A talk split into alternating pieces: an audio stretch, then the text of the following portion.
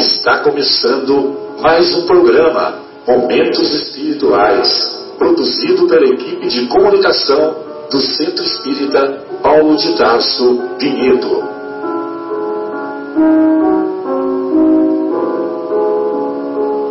Se guardas contigo o estigma do sofrimento, indagando pela solução dos velhos problemas do ser e da dor, se percebes a nuvem que prenuncia a tormenta e vórtice traiçoeiro das ondas em que navegas, vem conosco, estudemos a rota de nossa multimilenar romagem no tempo, para sentirmos o calor da flama de nosso próprio espírito a palpitar imorredouro na eternidade e acendendo o lume da esperança, perceberemos juntos em exaltação de alegria que Deus, o Pai de infinita bondade, nos traçou a divina destinação para além das estrelas.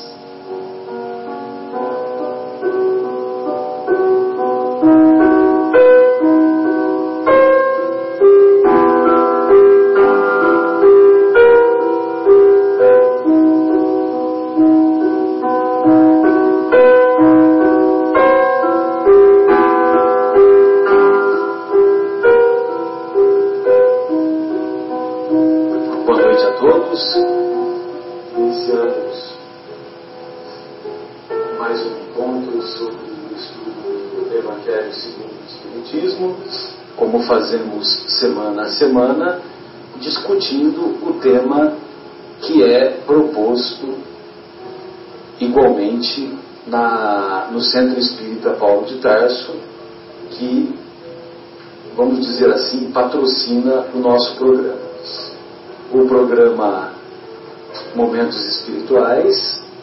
Ele,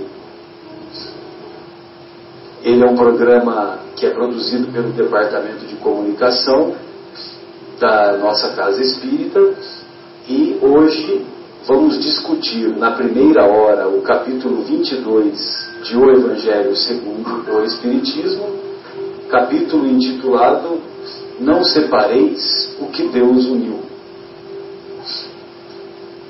E nós vamos, na segunda hora do nosso programa, discutir e aprendermos um pouco mais com a obra Nosso Lar, mais particularmente no capítulo 18, intitulado Amor, Alimento das Almas, né, se não me engano. Amor, Alimento das Almas. Muito bem. E nesse capítulo 22, o capítulo 22, ele chama a atenção por, um detalhe, por dois detalhes. Né? É um capítulo curto, é composto de quatro páginas apenas, e ele é intitulado Não Separeis o que Deus juntou, e tem dois itens: indissolubilidade do casamento e o divórcio indissolubilidade do casamento e o divórcio.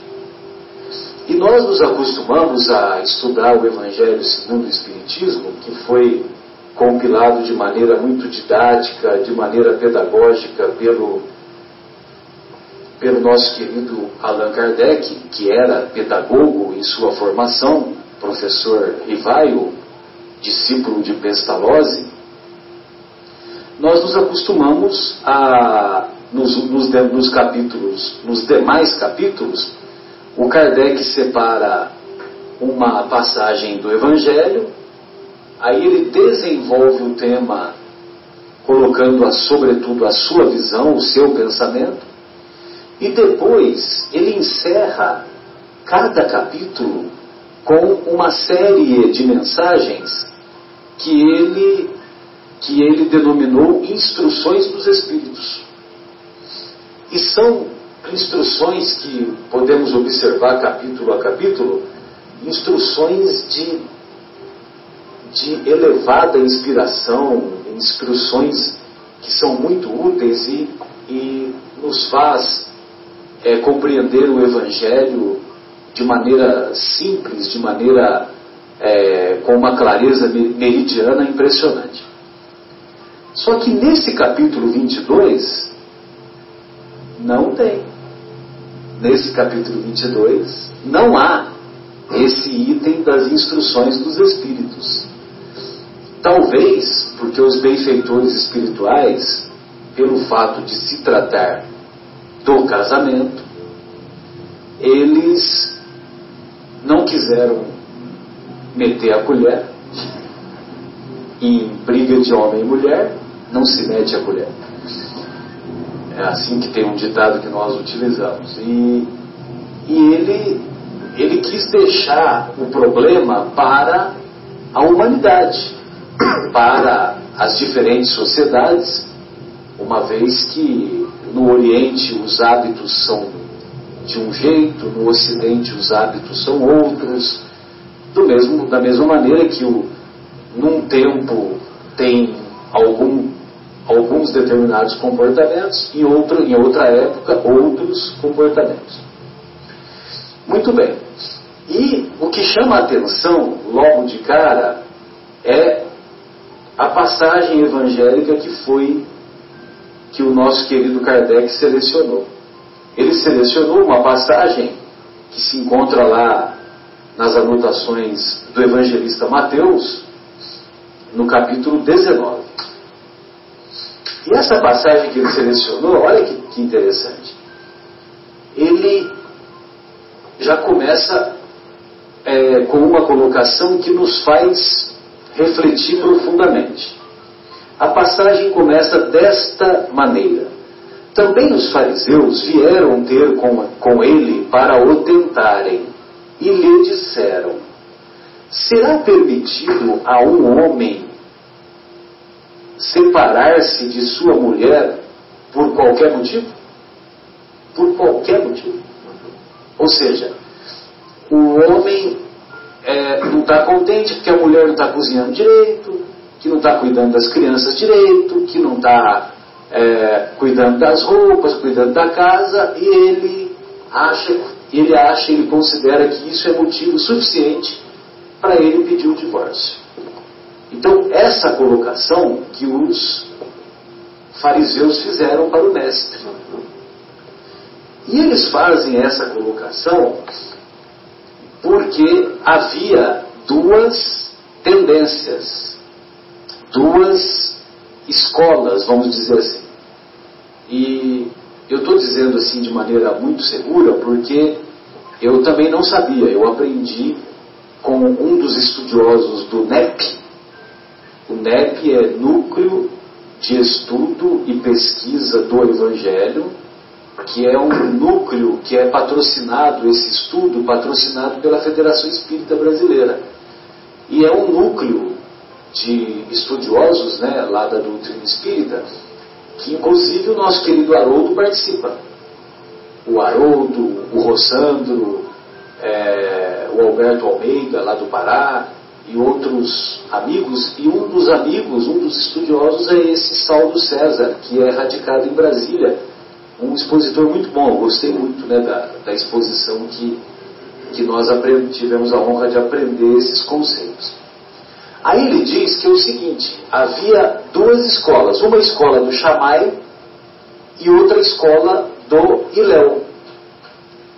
A escola do Chamai dizia que o divórcio só deveria ser permitido em caso de adultério de um dos cônjuges.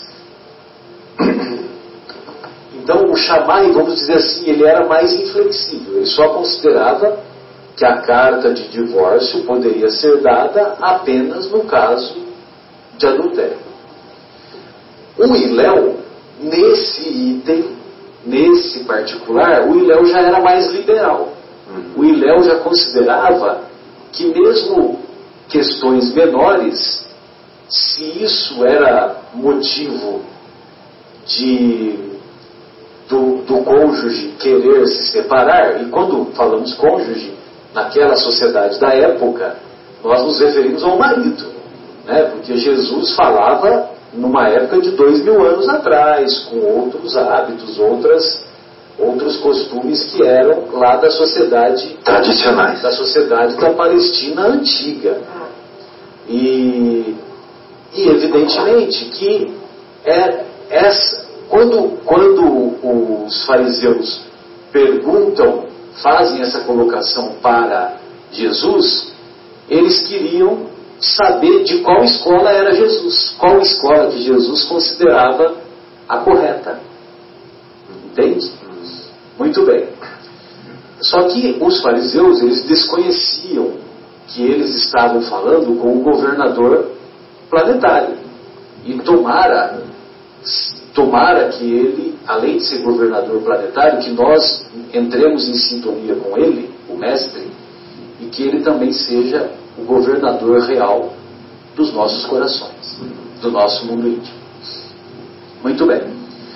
Aí então, o, o nosso querido Jesus, os, os, fariseus não sabiam que ele falava que ele falava com o governador planetário e Jesus não desperdiçava oportunidades de, de ensinar, não desperdiçava. Então o que, que ele faz? Ele responde: Não lestes que aquele que criou o homem desde o princípio os criou macho e fêmea e disse: Por esta razão o homem deixará seu pai e sua mãe e se ligará à sua mulher, e não farão os dois senão uma só, uma só carne? Assim já não serão duas, mas uma só carne. Não separe, pois, o homem o que Deus juntou. Não separe, pois, o homem o que Deus juntou.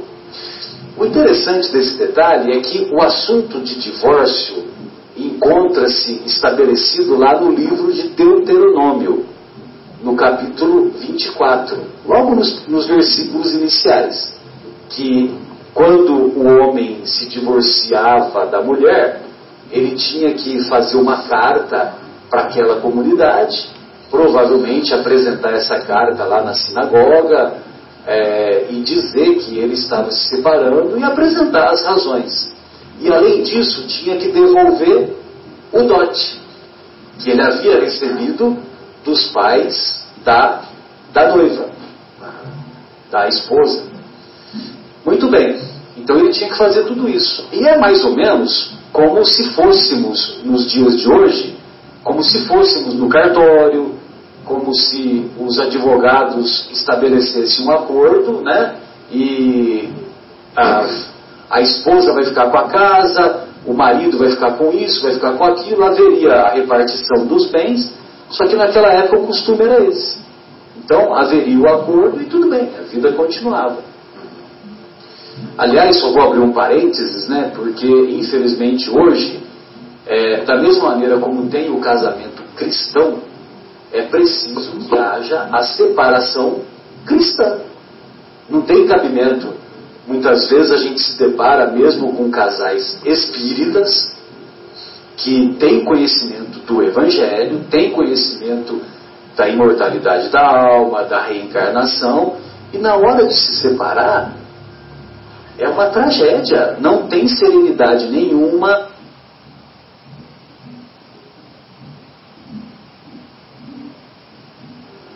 parece que, que você, ao invés de, de, de ocorrer uma separação parcimoniosa, uma separação equilibrada, é, acaba se tornando uma separação, uma separação caracterizada pela inimizade. É, é verdade. É, não é Não, inimizade mesmo. É. Fica, vai cada um para um lado e fica um inimigo quase. Exatamente. Então quer dizer, que separação cristã é essa? E às vezes a gente vê isso com pessoas que têm conhecimento né, da doutrina, você imagina, da reencarnação, né, tudo isso. Não entendi a voz. Com os filhos envolvidos nessa situação que deveriam ser preservados. Né? É, é o mínimo que se esperava. Né? Muito bem. Bom, feito esse, esse, esse parênteses, nós voltamos lá para pro, as anotações lá do, do Evangelho. Então, lá no capítulo 24 do livro Deuteronômio, foi estabelecido né, como que eram as regras lá do divórcio pra, que, o, que o Moisés estabeleceu de acordo com a, a lei civil. Só que, quando os, os fariseus perguntam se pode despedir para algum, por algum motivo, por qualquer motivo, Jesus pega e cita um capítulo, uma passagem que se encontra no livro de Gênesis.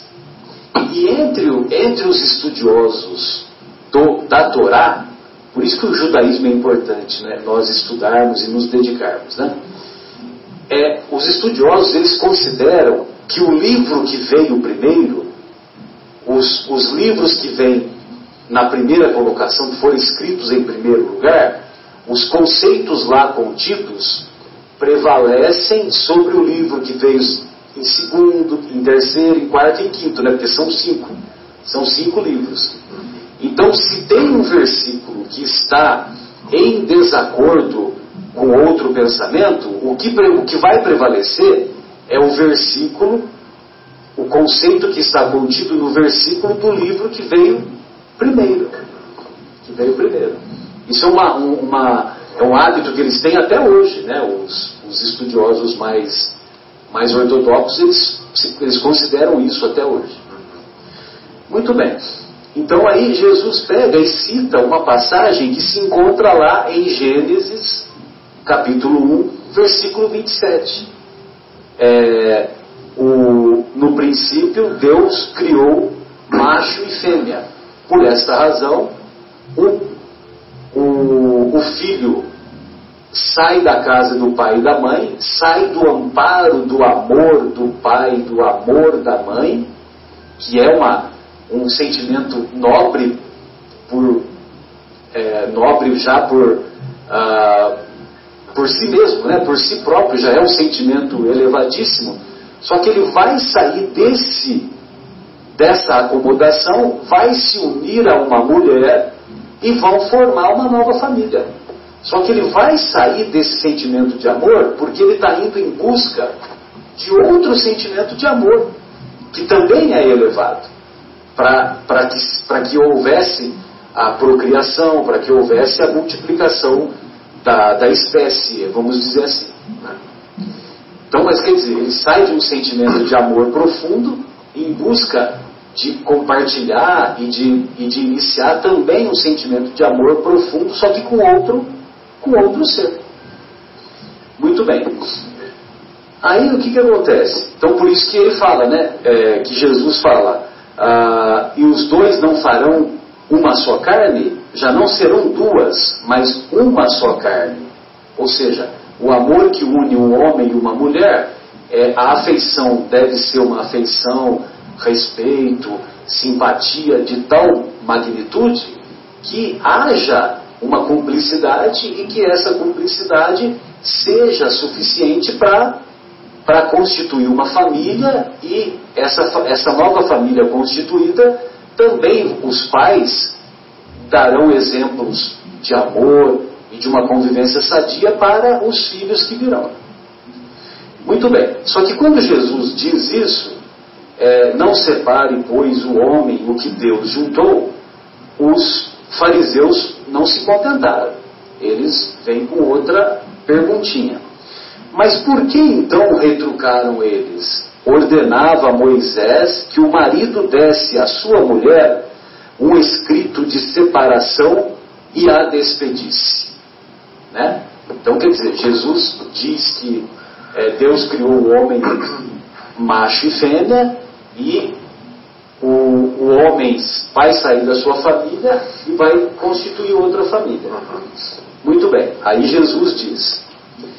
Jesus respondeu, aquela resposta clássica, foi por causa da dureza de vossos corações que Moisés permitiu separasseis de vossas mulheres. Mas no começo não foi assim. No começo não foi assim porque havia uma afeição real, uma afeição espontânea, uma afeição natural. As pessoas se uniam, se, se uniam pela afeição espontânea que, que nutriam entre elas. Né? E aqui nós temos um belo exemplo, né? porque imagine você, um mineiro de Santa Rita do Sapucaí, vai conhecer uma colombiana na Alemanha. e constituíram né, e constituem uma bela família. E nós temos inúmeros exemplos assim. Uma família frutificada. Já frutificada com o Lucas e o Bié. Lucas e o Gabriel. Muito bem. Aí Jesus diz que, mas no começo não foi assim. Por isso eu vos declaro que aquele que despede a sua mulher, a não ser em caso de adultério, ó, aí Jesus mostra mostra a escola que ele, partilha, que ele partilhava nesse quesito. A escola que ele partilhava nesse quesito era a escola de Chamai. Que a escola de Iléu, não, qualquer motivo pode separar. Mas o Chamai não, o Chamai só em caso de adultério. Então, por isso eu vos declaro que aquele que despede sua mulher, a não, a não ser em caso de adultério, e desposa outra, comete adultério. E que aquele que desposa a mulher que, que outro despediu, também comete adultério. Então vejam vocês que se, se houve o adultério da parte de um dos cônjuges, evidentemente que não há mais afeição real. Então, por esse motivo que Jesus considera que é muito justo, em caso de adultério, que haja separação realmente. O, o amor mingou. Né? É, como é que é que uma molecada fala hoje? Miô, né? uma coisa assim, né? o encontro miô, né? uma coisa assim. Acho que é um outro termo que eles usam também, não é? Mas agora me fugiu. E e, então, e, e, é interessante isso, né, que ele fala que se, se você, aquele que despede sua mulher e desposa outra, comete adultério. Pois não, Marcos? Até eu, essa questão dessa, da palavra adultério, é, talvez aí ele queira dizer que está adulterando a uma lei, né? Não é exatamente não é um, o sentimento, adulterando uma lei ou o sentimento, não é como a palavra que nós levamos hoje, nos tempos de hoje, né? A questão de adultério. Porque ele fala que está cometendo adultério quem esposa a outra, ou seja, é, está, está quebrando essa, essa, essa sequência, essa, esse sentimento, não, não exatamente como uma palavra, não sei se é isso, Marcelo. Não, mas eu acho que é isso mesmo, é nesse, nesse sentido que nós podemos entender também, né? Porque o, o, o verbo adulterar também não é só no, na traição física, né? É sobretudo na traição de sentimentos, né? É só para complementar. Aquela questão da, da gasolina adulterada, adulterar é, urnas ou enfim, qualquer documentos, tudo isso você está adulterando, você está infringindo uma lei, está fazendo coisas ilegais. Perfeito. Então, é, só, nós só estamos fazendo essa colocação inicial é, e também vale a pena nós nos recordarmos que lá na parábola do bom samaritano, quando, quando o fariseu pergunta para Jesus quem é o meu próximo, é, ou quem é o meu irmão, que na tradução do original seria quem é meu irmão. Ah, então, quando o fariseu pergunta quem é o meu próximo, ele, o fariseu não, o doutor da lei, né? O doutor da lei que era um doutor da lei que foi tentar Jesus, né? É isso aí. E aí, então, ele responde para o doutor da lei, porque o doutor da lei tinha conhecimento, ele sabia do que se tratava. Só que o doutor da lei ele queria saber se Jesus tinha considerava o próximo é, somente o judeu, então se aquele homem fosse um grego, não precisava ajudar. Se fosse um romano, não precisava ajudar. Ou, de acordo com a escola de Iléu, agora eu vou fazer justiça ao Iléu, né? O Iléu, que era a escola minoritária, ele considerava que o irmão é qualquer pessoa, não é, não, não é só o judeu. Se tem lá qualquer pessoa caída que aparece no seu caminho, você tem que considerá-lo como seu irmão e cuidar dele como se fosse seu irmão. Né? Que é a colocação, que, colocação cristã. Que o Iléu faz, né? que, que nós aprendemos com o, o né? quando ele é quando ele nos explica essa história da parábola do bom samaritano. Então, eu só fiz esse comentário para fazer justiça para o Iléu, né? Porque o Iléu dá a impressão que o Iléu é liberal, né? Que nah, qualquer coisa você separa, por qualquer motivo pode se separar. São interpretações, né? Tem, é, talvez o que tenha passado na cabeça do Iléu é que se o, se o cara está descontente com as coisas pequenas, pode significar que as coisas maiores lá no seu íntimo também não agradam mais. Né? E por esse motivo que se perdeu o encantamento, pode ser que, que seja correto também usar esses argumentos. Agora, é lógico que o mestre, o mestre, como ele vem valorizar o sentimento que deve nutrir um casal, então esse sentimento tem que estar tá, estar tá acima de tudo, tem que prevalecer.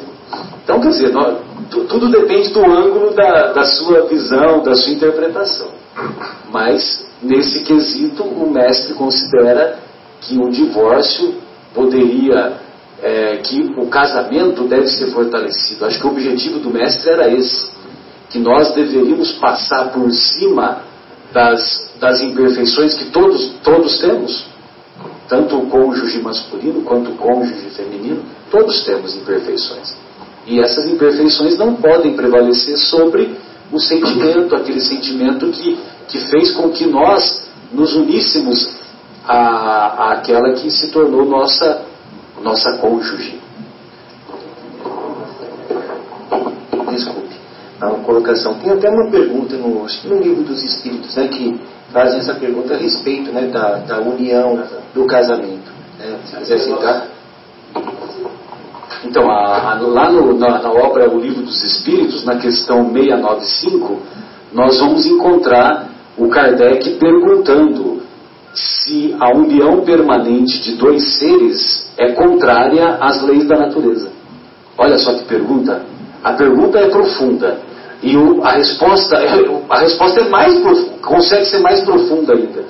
Então, a união permanente de dois seres. Olha só como que é como que o Kardec foi inteligente, porque ele não fala homem e mulher. Talvez, talvez antecipando os, os, os relacionamentos que viriam no futuro, como as uniões homoafetivas que todos observamos hoje. E, e, nós, particularmente, somos favoráveis a que essas uniões, inclusive, é, os, os nossos irmãos é, que, que, que se unem na, na homoafetividade, que eles possam, possam sim, é, possam sim, ah, os filhos, como é que a gente fala? É, adotar filhos e educá-los. Entendeu? Nós somos amplamente favoráveis. Agora, eu estou falando a minha opinião, não estou falando em nome do Espiritismo mesmo, porque eu não sou ninguém para falar em nome do Espiritismo. Mas a maioria dos, das pessoas que a gente tem contato, né, os, os expositores que a gente acompanha, eles são favoráveis. O próprio Divaldo já falou isso. Muito bem. E, então a resposta, a, é, união permanente de dois seres é contrária às leis da natureza? Aí os benfeitores respondem: o casamento é um progresso na marcha da humanidade. Eles não falam nem que sim, nem que não. É um progresso. Mas só que na questão anterior, na questão seguinte, eles dizem que sem o casamento, é, o casamento é um, é, faz parte do progresso da sociedade. E, e uma, uma sociedade que, em que, não, que as pessoas não se casam, não se unem, elas, é, elas estão próximas da condição dos animais. Dos animais. Mas, evidentemente, que com o passar do, dos séculos, é, o casamento possivelmente vai tomar outro rumo. Possivelmente vai tomar outro rumo. Haverá uma, uma fraternidade mais ampla e talvez essa união não seja permanente como nós temos observado. Só um, um adendozinho, Marcelo. Você falou, você falou assim que as pessoas que não se casam, não se unem, né, como está escrito no livro, estão mais próximas do relacionamento dos animais. Você, como o livro só para as pessoas entenderem que estão lá fora, quiseram dizer que. Por, por favor, me corrija. É, exatamente, as pessoas entenderem que as pessoas que são. que não se casam, não se unem, por, causa da escolha de ficar com muitos, por causa da poligamia, por causa disso. E não as que fazem voto de não querer se casar porque vai se dedicar à caridade, ou você vai dedicar ao filho, ou você vai se dedicar ao filho do outro, você vai adotar um. Não, não. Está falando assim, entre casar-se, entre ter uma vida conjugal com, uma, é, com outro ser, ou entre ter uma vida conjugal com vários seres, né? Entre essas duas opções. Então, quem opta pela opção poligâmica, vamos dizer assim, está mais próximo ao reino animal. Né? E ele até cita, né, o Fábio, que mesmo no reino animal existem animais que, que, que têm o, o seu parceiro, né? Nessa questão. Exato. Né? Mesmo no, no reino animal ainda tem algumas espécies que, que, que têm um parceiro único. Então, aí o, só, só completando, viu, Fábio, a, é na questão 696, que efeito teria sobre a sociedade humana a abolição do casamento? Kardec pergunta. Essa daí é muito boa. A abolição do casamento, ou seja, a sociedade não tem mais casamento. Aí os benfeitores respondem: seria uma regressão à vida dos animais. Muito obrigado por me corrigir, porque foi isso que eu quis dizer. É lógico, é. Só para o pessoal entender. Perfeito. É, Afonso, fique à vontade, gostaria de ouvi-lo. É, eu, eu tenho alguma dificuldade com essa, esse capítulo, porque eu acho que outra vez nós vamos citar a mesma coisa da semana retrasada. É, nós temos a certeza de que Jesus colocava conceitos muito importantes e definitivos para uma população não alfabetizada nos processos da espiritualização. Então era muito curto o, o espaço que, com toda a sua capacidade, ele exerceu magnificamente. Mas ele pôde trazer poucas expressões e sempre de forma muito simbólica e limitada. Hoje nós temos uma condição muito diferente. A doutrina dos Espíritos amplia a visão do Cristo e nos permite enxergar com a nossa visão mais alfabetizada, mais dotada, mais aculturada a espiritualização. E hoje nós conseguimos perceber que há toda uma estratégia do plano superior em nos dar mecanismos e instrumentos de crescimento espiritual. Afinal de contas, somos seres criados por Deus simples, ignorantes, que devemos percorrer uma longa estrada de crescimento e de aquisição de virtudes morais e espirituais. Nesta caminhada, a reencarnação, a multiplicidade das vidas, foi o caminho adotado pela sabedoria de Deus. E aí é quando nós temos a fala do Cristo, citando o Velho Testamento, de que o homem se uniria saindo da casa paterna e se transformando num só coração, para que pudesse receber os espíritos que retornavam ali de, na Terra, no planeta Terra. Eu acho isso poético. Maravilhoso. E, além de poético, muito mais importante, é verdadeiro. Nós temos a instituição familiar, o casamento, como a célula máter, como o princípio básico da construção da nossa sociedade. Passa por muitos muitas turbulências. Turbulências, muito bem adotado a expressão, mas é fato. Hoje nós temos a visão das uniões que extrapolam originalmente as, as uniões heterossexuais e já se adota o conceito de que família é onde corações se reúnem em base de amor. Seja uma mãe que cuida dos filhos, uma avó dois pais, duas mães, seja a reunião que houver, onde houver base de respeito e amor, nós temos a família. Construindo laços de crescimento, garantindo a manutenção daqueles que chegam para retomar a experiência reencarnatória em busca daquela aquisição já citada. Então, o casamento, é, dessa forma, ele assume uma afeição que tem uma intenção, que, te, que é um instrumento para que nós nos aproximemos e nos uh, permitamos ascender, evoluir, aprender. É lógico, é óbvio que há uma evolução civilizatória nessa condição. Há algum tempo atrás, um jovem me pergunta por que é que não se pode amar a diversas pessoas e conviver com estes amores. Né?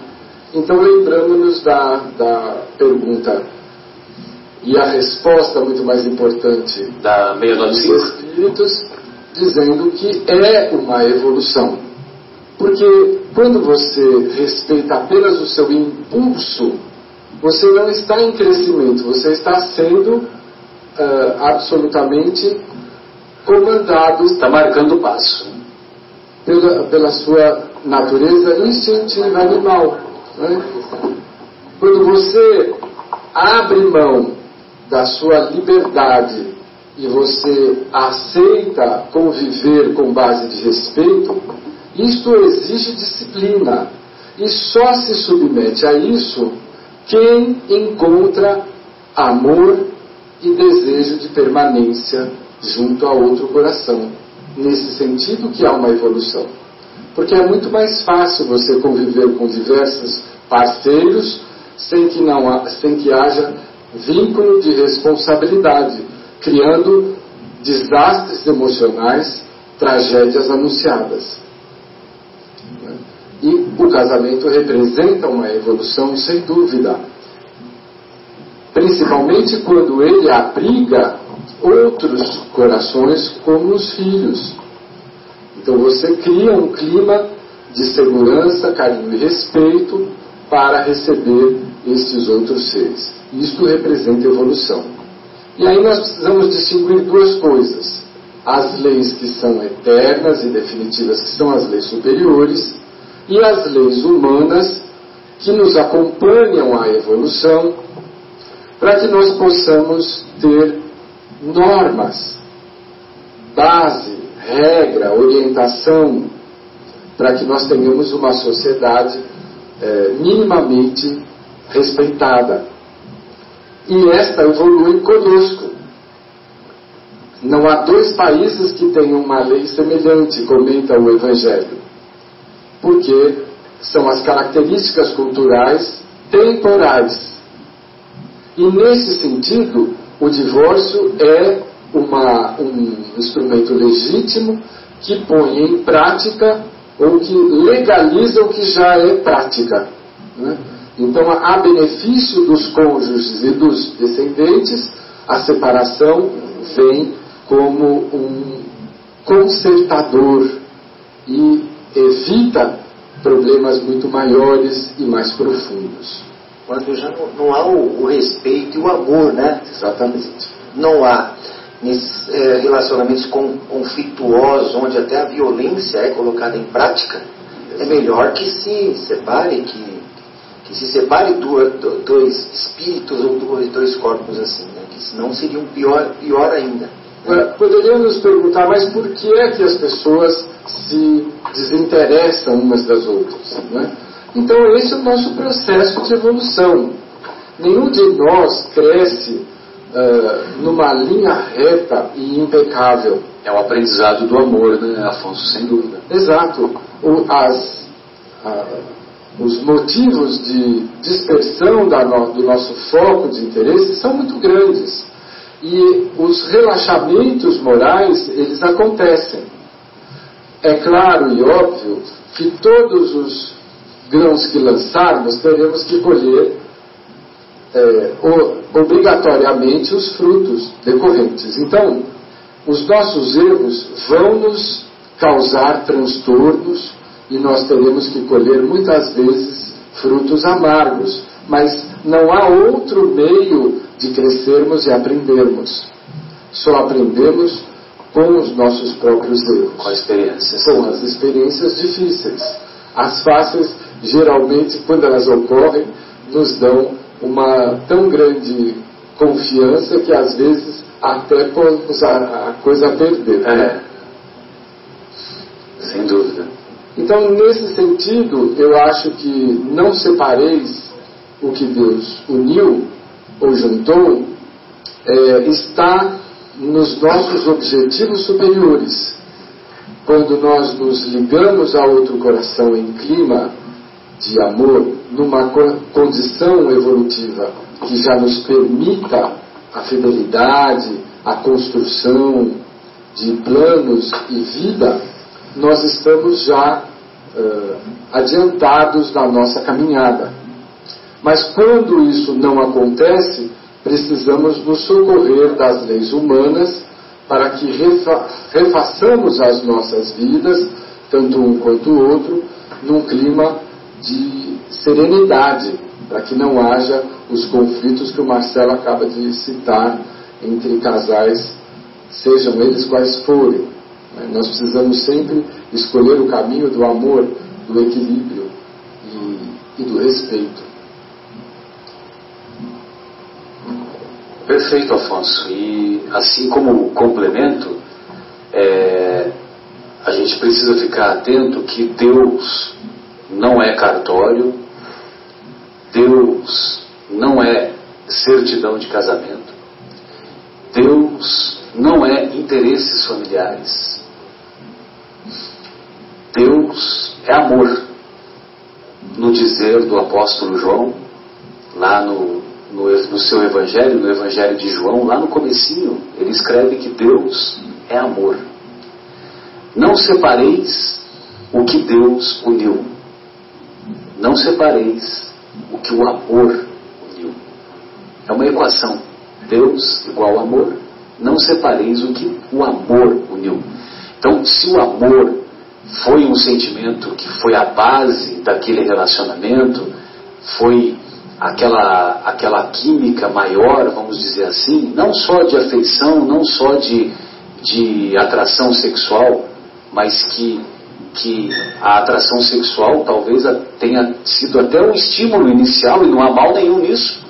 Não há mal nenhum nisso. Tanto é, tanto é que nós estamos aqui por causa do amor dos nossos pais.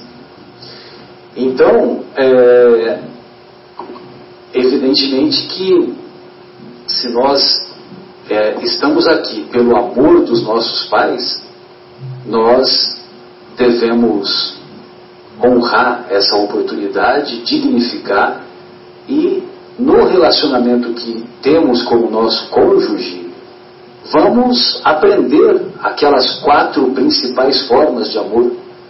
O amor eros, no dizer dos gregos, que é aquele amor da atração sexual, do impulso sexual. O amor estorge, que é o amor que nutrimos pelos nossos familiares. O amor é, filos, que é aquele amor que nutrimos pelos nossos amigos, e o amor ágape, que é o amor que não espera recompensa. Vejamos que tudo isso é possível fazer ao mesmo tempo. Nós praticamos esse aprendizado, ou temos esse aprendizado quase que simultâneo. Né? O amor eros pela afeição mútua com a, com a companheira ou com o companheiro. É, o amor estorge com os nossos familiares, que deixamos os nossos familiares para constituir outra família, mas não deixamos de amar os nossos familiares. Praticamos o amor filos no nosso dia a dia, com os nossos amigos, com aqueles que nos, que nos querem bem e nós também queremos bem a eles. E, evidentemente, que tem um outro amor a ser desenvolvido, que é o amor ágape e esse amor ágape, ele é muito, muito bem representado através de uma historinha que eu, que eu gostaria de relatar, e que, e que para mim é muito comovente. Uma repórter foi entrevistar um casal que estava completando 60 anos de casamento. 60 anos de casamento é sensacional. E essa história é uma história real, não é, não é da, da minha fantasia. Né? E ela, a repórter se aproxima do casal, vê que o casal está de mãos dadas, próximos, e ela, a repórter pergunta qual o segredo? 60 anos de união, que beleza. Aí o, o, o, marido fala, olha, eu não vou falar, eu vou deixar a minha esposa falar, porque na verdade é ela que manda mesmo. Né? Aí ela disse que, olha minha filha, o segredo é a, o biquinho do pão, a pontinha do pão. Mas como a biquinha do pão? Que negócio é esse? Que loucura é essa? É que é o seguinte, minha filha. A, eu sempre detestei a pontinha do pão, a biquinha do pão. Mas o meu marido, todo dia, no café da manhã, ele passava, ele pegava a manteiga, passava na, na pontinha do pão e colocava com tanto amor, tanta, tanto carinho, tanta beleza, que eu apesar de detestar a pontinha do pão, passava por cima disso e aceitava de maneira jubilosa. Aí ela perguntou, a repórter perguntou, mas é isso mesmo? O, é, referindo-se marido. E ela falou, é, é verdade. Mas como é que o senhor vê essa situação? É que é o seguinte, minha filha, eu sempre adorei a pontinha do pão. Só que eu gostava tanto da pontinha do pão que eu achava que os outros também tinham que experimentar a pontinha do pão. E eu queria que ela experimentasse a pontinha do pão. Então eu passava com tanto amor, tanto carinho, porque eu, eu queria que ela também sentisse a mesma, o, mesmo, o mesmo sentimento que, que eu sentia. E eu abri a mão desse meu sentimento para dar esse para dar esse carinho, essa atenção para minha esposa. Ou seja, é o amor da renúncia, né? E são essas pequenas renúncias que fazem com que nós sejamos capazes de praticar o amor ágape, o amor que não espera recompensa, que é evidente que nós estamos distantes de praticá-lo em sua plenitude. Mas também não significa que nós já não estamos praticando, pelo menos uns 10%, 15%, um pouco mais, um pouco menos. Marcelo, eu tirei de uma mensagem do Emmanuel, que intitula-se Casar-se, uma frase que eu acho que completa, o, ilustra o que você nos contou. Foi, foi essa mensagem que você tinha mencionado no Não, início? essa é outra. Ah, tá. O amor, porém, reclama cultivo. E a felicidade na comunhão afetiva não é prato feito, e sim construção do dia a dia. Exatamente, não é prato feito, né? Não está não tá tudo pronto, né? Não é só porque teve o casamento, teve a festa, teve o, né? Teve toda aquela despedida de solteiro, que já está tudo pronto. Né? E qual que é a outra mensagem que você fez referência, que é uma mensagem psicografada? Pode procurar com calma aí, sem problema. É, essa outra mensagem, é, ela está mais ligada ao nosso segundo é, ah, tá. Ao, ao segundo. Então, então, então, então pode deixar. Deixa que a gente comenta mais para frente. Os assuntos estão relacionados. Estão relacionados hoje, né? Porque o capítulo 18 da obra Nosso Lar é intitulado Amor, Alimento das Almas, e nós estamos falando desse alimento das almas. Mas eu gostaria de falar, de ouvir o nosso querido Fábio, aquele que respira amor. Obrigado. então, refletindo né, sobre esse estudo tão legal aqui. E acho que nesses minutos finais, que eu podia, a minha contribuição poderia ser sintetiz, tentar sintetizar, sintetizar né, isso que nós falamos. E o que que, o que que esses fariseus que estavam tentando, testando Jesus, tentando Jesus, queriam? Eu acho que na verdade eles queriam uma carta branca para que eles pudessem ser poligâmicos, para que eles pudessem usufruir né, das relações sexuais sem compromisso, sem responsabilidade, né, com uma hoje, com outra manhã, sem afetividade, sem responsabilidade, sem né, afetividade. E eles não tiveram essa resposta, né? Porque eles tinham uma justificativa na mão. Qual que era a justificativa que eles tinham? Que era essa... Do capítulo 24 do Deuteronômio. Exatamente. O divórcio para qualquer, por qualquer motivo. Onde Moisés autorizava a carta do divórcio, ou o escrito do divórcio, né? Com a divisão de dotes e todas as consequências, mas ele autorizava. Então Jesus vai lá e fala o seguinte: o que está escrito na Constituição? Né? o que está escrito na Gênese? Está escrito lá o seguinte: que Deus juntou e que ele fez disso uma só carne. Né? Então, essa é a coisa. Não é juntar para ficar um num quarto e outro no outro. É juntar ao ponto de ser uma só carne, significa que vocês vão comer na mesma vasilha vocês vão passar os problemas juntos. Vocês vão passar as dificuldades juntos. Né? Vocês vão criar filhos juntos. Vocês vão é, passar pelos desafios da vida juntos. E vocês vão ter sucesso juntos. Isso significa que ele está instituindo um método, uma escola para o amor. Né? Então, enquanto você for um porco espinho e o outro for um porco espinho, vocês vão ficar juntos, vai doer. Né? Vai doer, porque o espinho dele vai doer, entrar em você, o seu vai doer nele. Mas a ideia é que vocês, juntos com a fricção, percam os espinhos. Né? Percam os espinhos. É necessário essa fricção. É necessário esse relacionamento próximo. É necessário que seja uma só carne. Porque aí a escola vai fazer valer. Então Jesus está falando o seguinte, ei meu amigo, juntos, juntos, comer um quilo de sal juntos, né? juntos. Isso faz desenvolver o amor, é isso que Jesus está falando. Isso faz desenvolver o amor. Por isso que tem uma pergunta no livro dos Espíritos que eu pensei que vocês iam falar, e agora é, eu vou ter oportunidade, né, já que é, tem um? Isso fala, exatamente. Fala assim, ó. O que acontece quando se afrouxam os laços de família? Aí a resposta, vocês lembram? Recrudescência do egoísmo. Né? Por quê? Porque o laço apertado, o que, que é? É uma só carne. É o que Jesus falou.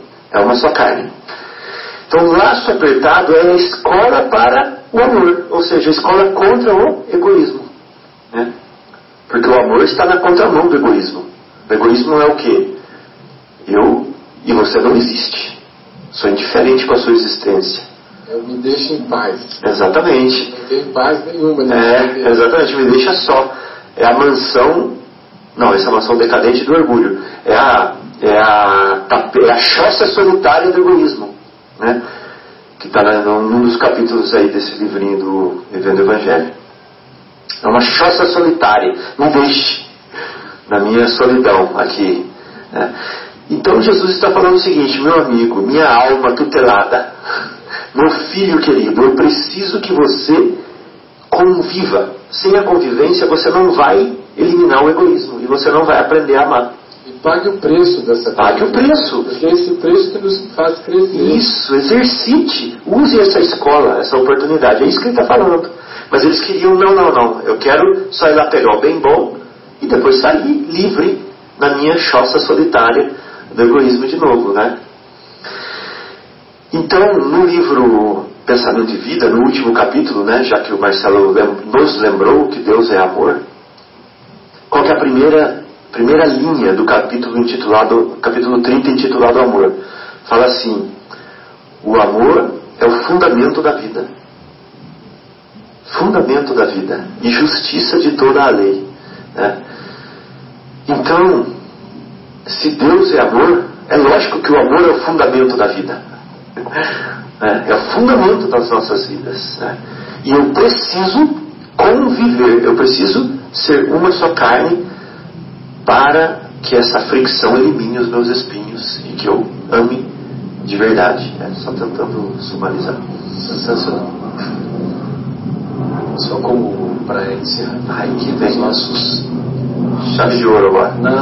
das nossas reflexões, nós vamos encontrar na primeira mensagem intitulada Casamento desse capítulo, referente ao, a esse capítulo, lá na obra Vivendo o Evangelho, do nosso querido André Luiz, quando ele diz assim: de acordo com a lei divina, a união conjugal dispensa preconceitos e conveniências, motivo pelo qual o casamento sem afeto não é união de verdade. É engano predestinado ao fracasso. Por isso que Jesus veio colocar os pingos nos is, veio colocar as coisas nos seus lugares. Ou seja, o casamento ele tem que ser baseado dele. no, no- no sentimento, na mútua afeição. Na mútua afeição. E é o grande objetivo, né? Sim, Desenvolver essa afeição. muito bom. Bem, amigos, então vamos fazer a nossa primeira pausa musical e retornamos em seguida com o capítulo 18 da obra Nosso Lar. Vamos lá, Marcos? Vamos lá, Marcelo. É, então vamos ouvir do.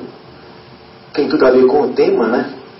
Do Padre Zezinho, Oração pela Família.